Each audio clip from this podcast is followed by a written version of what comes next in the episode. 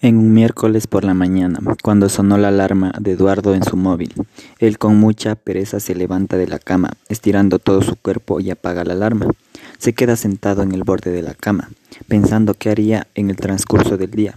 Se pone a revisar el móvil y encuentra un mensaje que le había mandado su amiga Ana.